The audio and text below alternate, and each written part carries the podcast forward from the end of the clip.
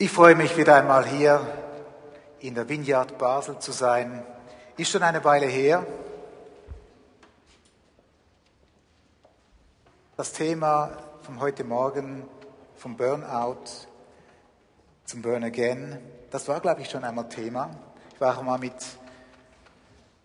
dem Thema Stopp Armut hier bei euch. Auch ein Thema, das mich sehr beschäftigt. Aber heute Morgen geht es um das Wiederbrennen. Neues Feuer fangen für Gott. Feuer nach der Krise. Ein sehr bewegendes Lied, das wir soeben gehört haben. Diese bleierne Schwere.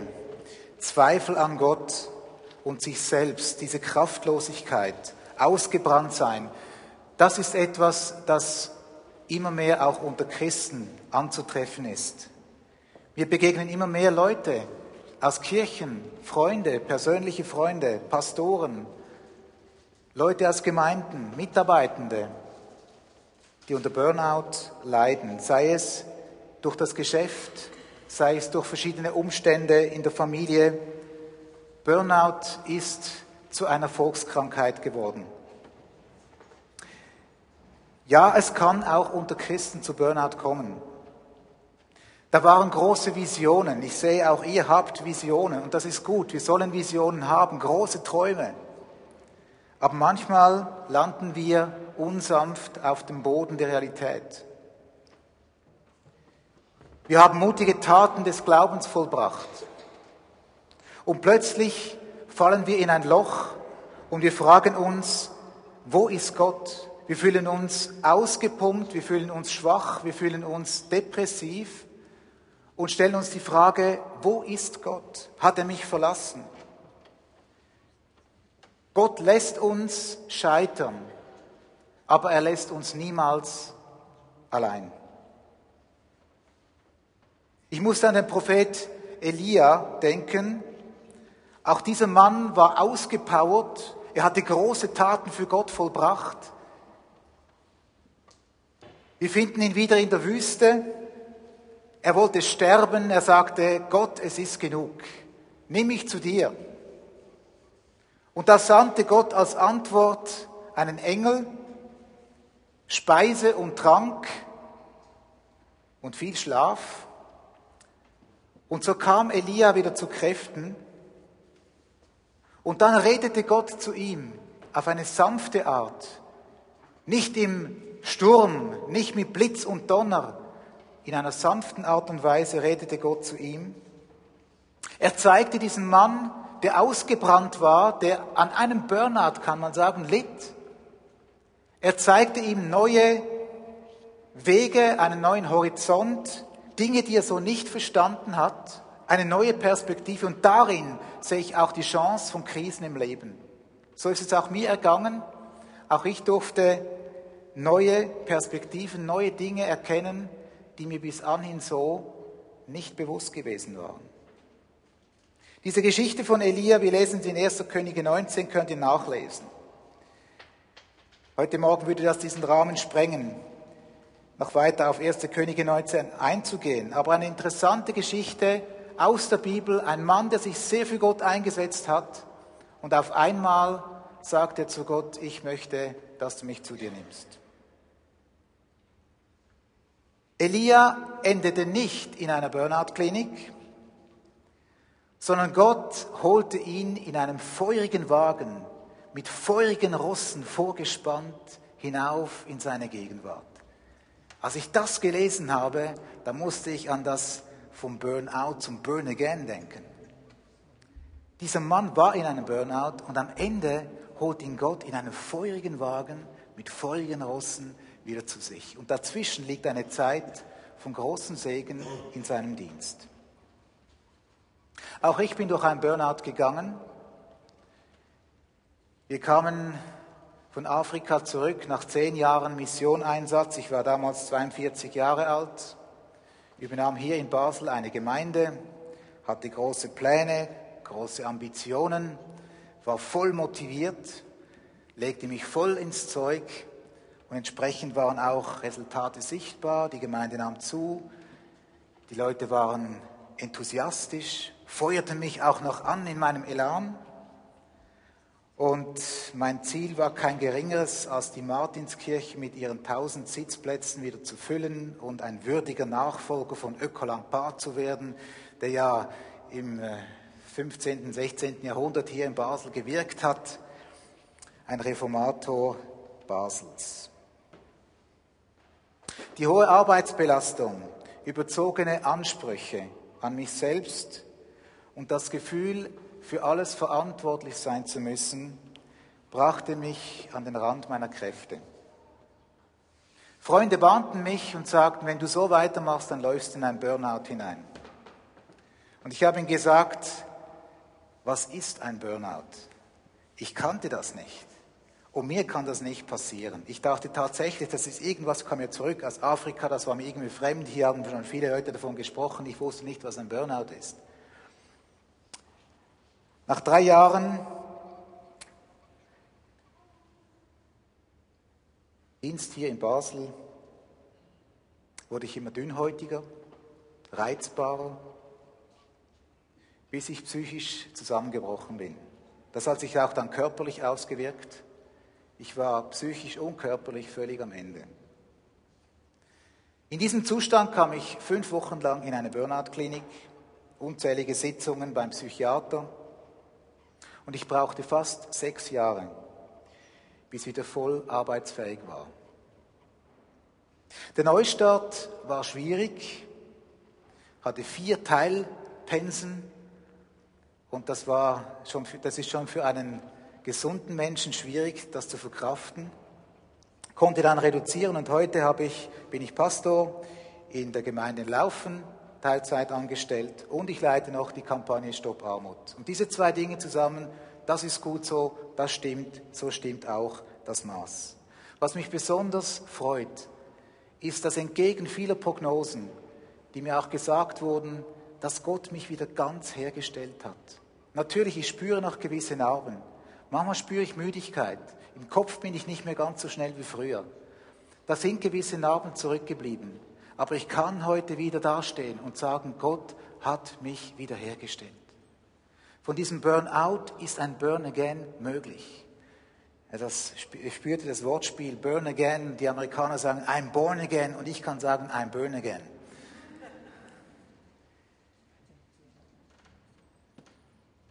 Sechs Jahre ist eine lange Zeit. Es gab Momente, wo ich verzweifelt war. Viele Tränen sind geflossen. Aber es gab auch viele Menschen, die an mich geglaubt haben. Die geglaubt haben, dass es möglich ist, dass ich wieder zurückfinde. Wie Jakob bin ich aber heute ein Hinkender. Und ich bin mir meiner Zerbrechlichkeit sehr bewusst. Manchmal fragen mich die Leute, kann dir das nicht wieder passieren? Und ich sage, ich weiß es nicht. Ich muss aufpassen. Ich bin mir meiner Zerbrechlichkeit mehr bewusst denn früher. Nun, Burnout kann jeden treffen. Und ja, da ist zum Beispiel die Politikerin Nathalie Rickli. Das nächste Bild bitte. Genau. Es kann jeden treffen, bekanntes Gesicht, Nathalie Rickli, Politikerin, Nationalrätin, Sänger Robbie Williams, eine andere bekannte Persönlichkeit oder Skispringer Sven Hannewald, Schauspielerin Angelina Jolie. Das sind nur einige wenige von denen, die auch an einem Burnout gelitten haben oder immer noch daran leiden. Besonders betroffen von Burnouts sind Manager, Lehrer und auch Pflegefachpersonen, aber interessanterweise auch immer mehr junge Studenten, Mütter und selbst Rentner sind davon betroffen. Nun, ich habe mich gefragt, was denn genau der Grund bei den Rentnern ist aber wir werden noch sehen, dass es verschiedene Gründe gibt. Nicht nur die Arbeitsbelastung führt zu Burnout, sondern auch Schwierigkeiten in Beziehungen, wenn man ansteht, wenn man wie, wie ein, mit dem Rücken zur Wand steht und nicht weiß, wie, wie komme ich aus einer Situation heraus. All das kann sehr belastend sein. Nun, Burnout ist die Krankheit der Tüchtigen, der Pflichtbewussten, der Feinfühligen, der Leidenschaftlichen und der Perfektionisten. Und bei dieser Aufzählung habe ich sehr wahrscheinlich, sehr wahrscheinlich etwa 80 bis 90 Prozent der hier anwesenden Personen angesprochen. Fast doppelt so viele Frauen sind betroffen wie Männer. Sieben Prozent aller Erwerbstätigen sind von einem Burnout-Syndrom betroffen. Wirtschaftlicher Schaden in der Schweiz wurde 2003 auf circa 4 Milliarden Franken hochgerechnet. Burnout hat sich zu der Volkskrankheit Nummer eins entwickelt. Nicht Burnout bedroht sind einzig Faultiere, Siebenschläfer und Katzen. Nun, ihr mögt lachen, aber ich habe viel von unserer Katze gelernt. Sie gönnt sich Schlaf, so viel sie braucht. Sie frisst nicht alles, was man ihr vorsetzt. Und sie kann auch manchmal Krallen zeigen, wenn ihr unsere Neckereien zu bunt werden. Und hier liegt eine tiefe Wahrheit. Das konnte ich in vielen Bereichen nicht. Ich habe mich persönlich zu stark hineingegeben, emotional, in alles, zeitlich. Und ich konnte mich zu wenig zurücknehmen in diesen Momenten, wo es eigentlich dran gewesen wäre, auch, einmal an mich zu denken.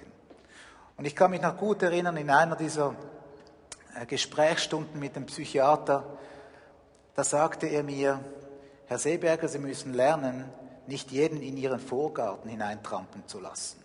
Sie müssen es lernen, die Falltür mal hochzuziehen und Ihren inneren Garten schützen. Das waren Dinge, die für mich neu waren. Das tönte nicht so christlich. Für mich hat es bedeutet, Dienst heißt Hingabe, wie nach Römer 12, ein lebendiges Opfer auf dem Altar Gottes, sich hingeben. Aber ich habe verstanden, es gibt auch Zeiten, wo ich an mich denken muss. Denn nur wenn auch ich körperlich, psychisch, physisch gesund bin, kann ich anderen Menschen wirklich dienen. Was ist ein Burnout? Burnout heißt ja ausgebrannt sein. Es ist ein emotionaler, geistiger und körperlicher, körperlicher Erschöpfungszustand, der sich durch Antriebs- und Leistungsschwäche bemerkbar macht. Alles wird zu viel. Briefe werden nicht mehr geöffnet. Das Telefon, wenn es klingelt, wird zur Bedrohung. Man ist sensibel auf Lärm, ist schnell, sehr schnell gereizt und auch diese Reizfilter, die uns ja natürlich eingebaut sind, so dass wir zum Beispiel äh, in einer Gruppe von Leuten, wenn viele durcheinander sprechen in einem Raum, dass wir uns auf eine Person konzentrieren können und ihr zuhören können und alles, was rundherum geschieht, wie ausblenden. Da haben wir Filter und wenn man in einem Burnout drin äh, steckt, dann kann es geschehen, dass diese Filter wie zusammenbrechen. Und dann solche Leute halten es nicht mehr aus in, in größeren Gruppen. Das ist nicht, weil sie irgendwie äh, unsozial wären, sondern weil es wie auf sie einstürzt von allen Seiten. Diese natürlichen Filter fallen unter Umständen weg. So ist es mir geschehen. Und darum hatte ich dann Probleme in einem Gottesdienst. Da kam es von allen Seiten auf mich und es wurde wie zu viel. Es wurde äh, eine Welle, die ich nicht mehr ausgehalten habe. Ich sage das deshalb, dass wir auch Verständnis entwickeln können für Menschen, die durch solche Situationen hindurchgehen. Ein Burnout kann also zu dieser Beeinträchtigung führen, unsere Gesellschaftsfähigkeit beeinträchtigen, führt oft auch zu Rückzug. Und sehr oft war ich froh, wenn ich mich dann so zu Hause irgendwo verschanzt habe, dass ab und zu ein Freund angerufen hat und mich ganz einfach eingeladen hat zu einem Spaziergang oder irgendwie zu was Verrücktem manchmal auch, das hat mir auch sehr geholfen, mich rausgeholt hat aus meiner Isolation und aus, aus meinem Rückzug. Burnout führt in einem gewissen Grad auch zu einer Invalidität. Invalidus, das lateinische Wort, heißt ja kraftlos. Nun, kraftlose Menschen haben es schwer in unserer Gesellschaft, in unserer Leistungsgesellschaft, ihren Mann und ihre Frau zu stehen und ihren Job zu behalten. Sie werden ersetzt durch Starke. Und auch hier ein Appell an uns als Christen, dass wir andere Maßstäbe setzen, dass es möglich ist, unter uns als Christen auch getragen zu werden als Schwacher, nicht gleich ausgemustert werden, sondern dass wir Menschen aufnehmen, die durch eine Phase, durch eine Zeit der Kraftlosigkeit hindurchgehen, im Glauben, dass sie wieder vom Burnout zum Burn Again finden können, weil sie Menschen finden in einer christlichen Gemeinschaft, die an sie glauben, die glauben, dass es möglich ist, mit Gottes Hilfe wieder zu neuen Kräften zu kommen. Man muss wissen, dass Leute, die in so einer depressiven Phase sind, in einem Burnout sich befinden, dass sie sich nutzlos und wertlos fühlen. Sie können ja eben nicht mehr leisten und unsere Gesellschaft misst ja die Menschen an ihrer Leistung. Wenn man dann auch aus dem Arbeitsprozess herausfällt, zu Hause ist, vielleicht sogar IV-Bezüger wird, dann ist das stark verbunden mit Scham. Man will ja nützlich sein. Und es gibt Berichte von Leuten, die depressiv waren, eben diese Erschöpfungsdepression erlebt haben, in einen Burnout gesteckt sind, die jeden Morgen um dieselbe Zeit wie normalerweise zur Arbeit gegangen sind, nur aus Angst, dass sie Nachbarn es beobachten könnten, dass sie nicht mehr um sieben oder halb acht am Morgen zum Haus rausgehen und abends irgendwann nach Hause kommen. Diese Leute gehen weg am Morgen genau wie sonst und kommen abends irgendwie nach Hause um fünf, halb sechs und den Tag verbringen sie irgendwo in einem Restaurant. Nur, dass es niemand merkt, dass sie an einem Burnout leiden und nicht mehr arbeitsfähig sind. Sie versuchen, den Schein zu wahren. Nun, wie entsteht ein Burnout? Burnout entsteht durch chronischen Stress, durch externe Faktoren im Beruf und in Familie, Termindruck, hohe Verantwortung, aber auch mangelnde Ressourcen wie man mit seinen, diesen Spannungen umgeht, wie man sich auch wieder entspannt, wie man zu neuen Kräften kommt. Zwischenmenschliche Spannungen können zu einem Burnout führen, Verlustängste, mangelnde Fachkompetenz. Sehr viele Leute, die im Beruf überfordert sind, leisten dann doppelt und dreimal so viel, arbeiten länger, machen Überstunden, dass sie auf die Leistung kommen. Und dadurch da kommt man in einen Teufelskreis hinein, äh, wo man nicht mehr so schnell rauskommt. Die versuchen, ihre mangelnde Fachkompetenz durch mehr Leistung, durch mehr Zeit zu kompensieren. Was habe ich persönlich aus dieser Krise gelernt? Zuerst einmal habe ich gelernt, dass ich eine beschränkte Kraft habe und dass Gott uns Lasten und Aufgaben auferlegt, aber dass er sie verteilt, auch im Leib Christi innerhalb einer Gemeinde. Als Pastor muss ich nicht alle Last selber tragen.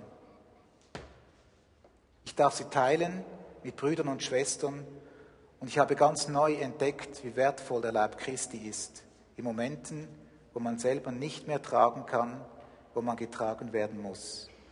Und ich als Mensch, der gewohnt war, andere zu tragen, musste lernen, mich tragen zu lassen von meiner Gemeinde. Und das hat sie sehr gut gemacht. Ich durfte da sein, ohne beten zu müssen, ohne aufstehen zu müssen, ohne die Hände hochzuhalten. Ich durfte einfach da sein, in dem Zustand, wie ich war. Ich durfte gehen, wann ich wollte. Ich wurde getragen und das hat sehr gut getan.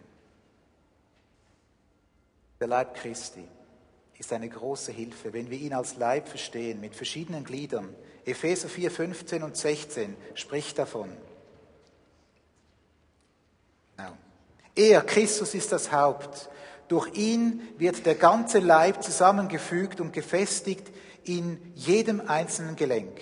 Jedes trägt mit der Kraft, die ihm zugemessen ist. So wächst der Leib und wird in Liebe auferbaut. So wächst der Leib und wird in Liebe auferbaut. Viele zerbrechen an den hochgeschraubten Erwartungen ihres beruflichen und familiären Umfelds, aber auch an den eigenen Erwartungen, die sie sich selber auferlegen.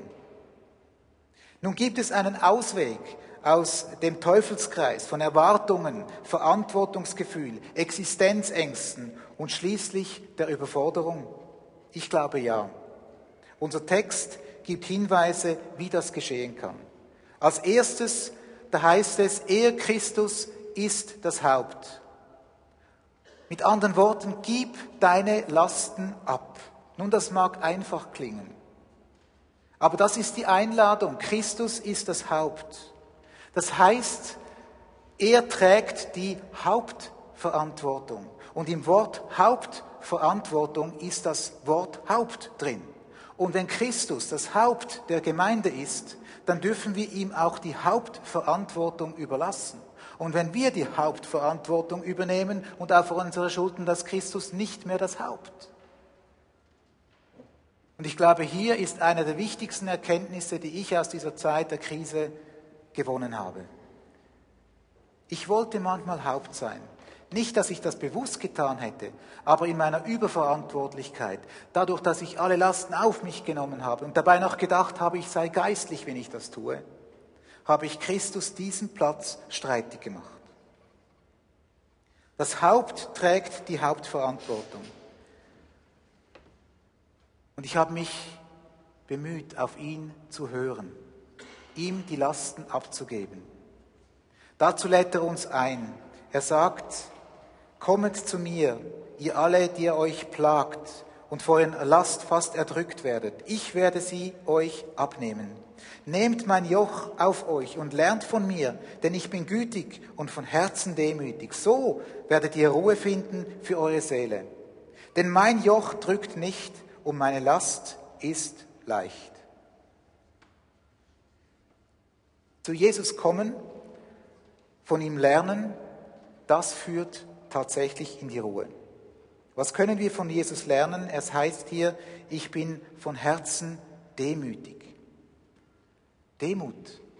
Demut hat viel damit zu tun, Lasten abzugeben, anderen Verantwortung zu übergeben, sich selber nicht so wichtig zu nehmen.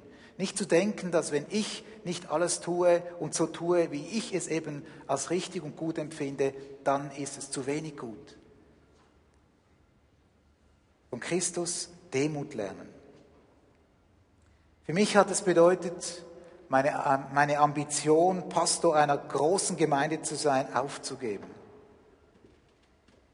Ich musste lernen, die Herausforderung mit meinen Kräften in Einklang zu bringen. Größe ist nicht unbedingt ein Kriterium für richtig. Entscheidend ist es, von Herzen Ja zu sagen zu dem Platz, den Gott uns zuweist und dort das Beste zu geben. Ich bin jetzt tätig in einer kleinen Pioniergemeinde, die ist jetzt zu einer Gemeinde geworden, aber am Anfang musste ich ein Ja dazu finden. Gewisse Visionen und Träume sind zerbrochen, aber heute spüre ich, so stimmt das Maß. Das Zweite, das wir lernen, das ich gelernt habe, das ist das Maß meiner Kraft erkennen. Es heißt in diesem Text in Epheser 4, 15 und 16, jedes trägt mit der Kraft, die ihm zugemessen ist. Die ihm zugemessen ist. Jeden von uns ist ein bestimmtes Maß an Kraft zugemessen. Und dieses Maß setzt Gott fest. Wir sind unterschiedlich. Wir können verschiedene ähm, Lasten tragen, die einen sehr viel und die anderen weniger. Und es ist wichtig, dass wir uns dabei nicht vergleichen, sondern jeder zu dem Maß steht, das ihm zugemessen ist. Wie finden wir dieses Maß heraus? Es gibt Zeichen der Überforderung. Wenn wir nicht im richtigen Maß drin leben, dann können wir Vorzeichen von Burnouts an zynischen Äußerungen erkennen, an Gereiztheit, Überempfindlichkeit auf Lärm.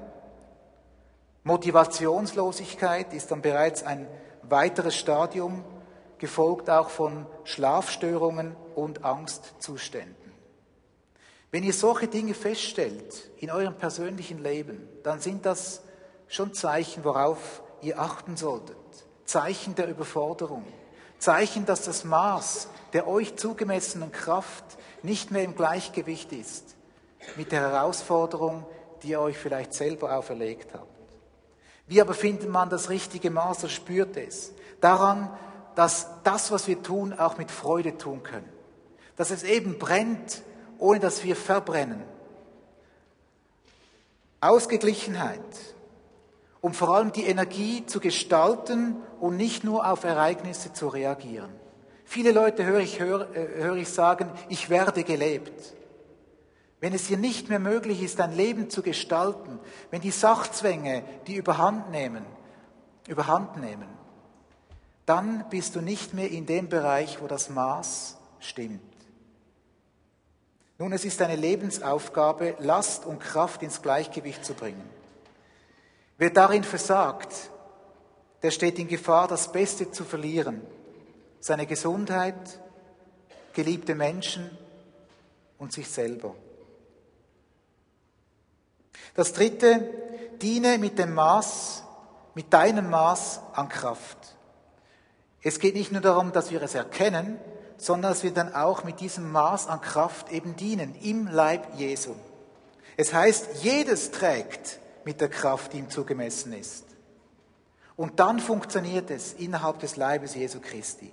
Wenn jedes nach dem Maß an Kraft, das ihm geschenkt wurde, mitträgt, mithilft, mitdient. Jedes trägt einen Teil der Last in einer Gemeinde. Wir sollen sie nicht alleine tragen, diese Last. Gott teilt uns Gaben und Aufgaben zu. Und wenn jeder seine von ihm Gott zugewiesene Aufgabe erfüllt, dann sagt die Bibel, dann wächst der Leib und wird in Liebe auferbaut. Und hier liegt ein großes Geheimnis. Wenn jeder nach dem Maß, das ihm zugemessen ist, dient dem anderen, dann hat das Haupt die Kontrolle. Er verteilt die Gaben, er verteilt die Aufgaben, er verteilt die Kraft, sie auch zu bewältigen. Und so wird dieser Leib auferbaut in Liebe. In der Wirtschaft werden immer mehr Aufgaben auf immer weniger Schultern verteilt und viele Menschen zerbrechen an diesem Druck. In den Gemeinden neigen leider dazu, sich zu viele Lasten aufzubürden, weil es anscheinend zu wenige Mitarbeiter gibt, die diese Lasten tragen könnten. Ich denke, da müsste man einfach die Lasten, die Aufgaben, die Projekte, all das viele, das man tun könnte, nicht die Menschen müssen sich den Projekten anpassen, sondern diese Projekte und die Lasten müssen sich den Menschen anpassen.